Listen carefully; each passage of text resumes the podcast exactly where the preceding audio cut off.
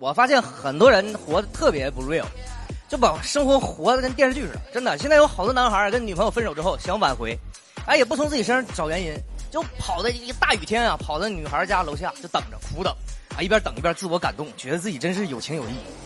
真的，朋友们，你们想这个道理啊？如果啊，我跟你俩人同时在大雨中等同一个女孩，你有情有义，我有伞，你说他能跟谁走？而且。你等的时候呢，还有的人就那样啊，打电话给女孩说：“你你开开窗户看看我呀，你不下楼我就不走。”给你能耐的不走算什么特殊小技能啊？不走谁不会啊？我跟你说，我胖成这个德行，最擅长的就是不走啊！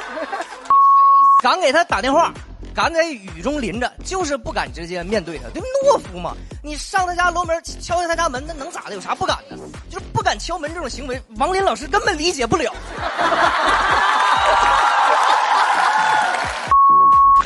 这些人的内心独白，真的都是这套语言体系的啊！就是在雨中孤独等待，任悲伤肆意流淌。你确定那个肆意流淌的是悲伤吗？真的不是鼻涕吗？你好好感受一下，你的悲伤是不是特别咸啊？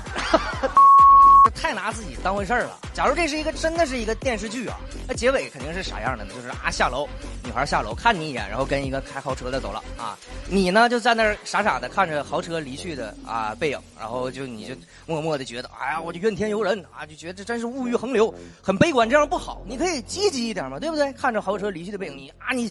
不但不气馁，反而喃喃自语：“哎呀，这种啊烧电不烧油的好车，我一定要买一辆，低碳出行，对不对？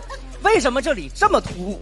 给你解释一下，这里本来啊是有一个强植入的广告的，后来呢客户嫌我咖小，给别的大明星说了，我这儿不能空着呀，就改公益广告了。我这里不需要你们欢笑啊，我需要你们悲伤，真的悲伤。”这家哎呀，太有意思了，真专业！上台前一个小时开稿子，我给你改成这样，对你的品牌有什么好的帮助吗？有什么正面影响吗？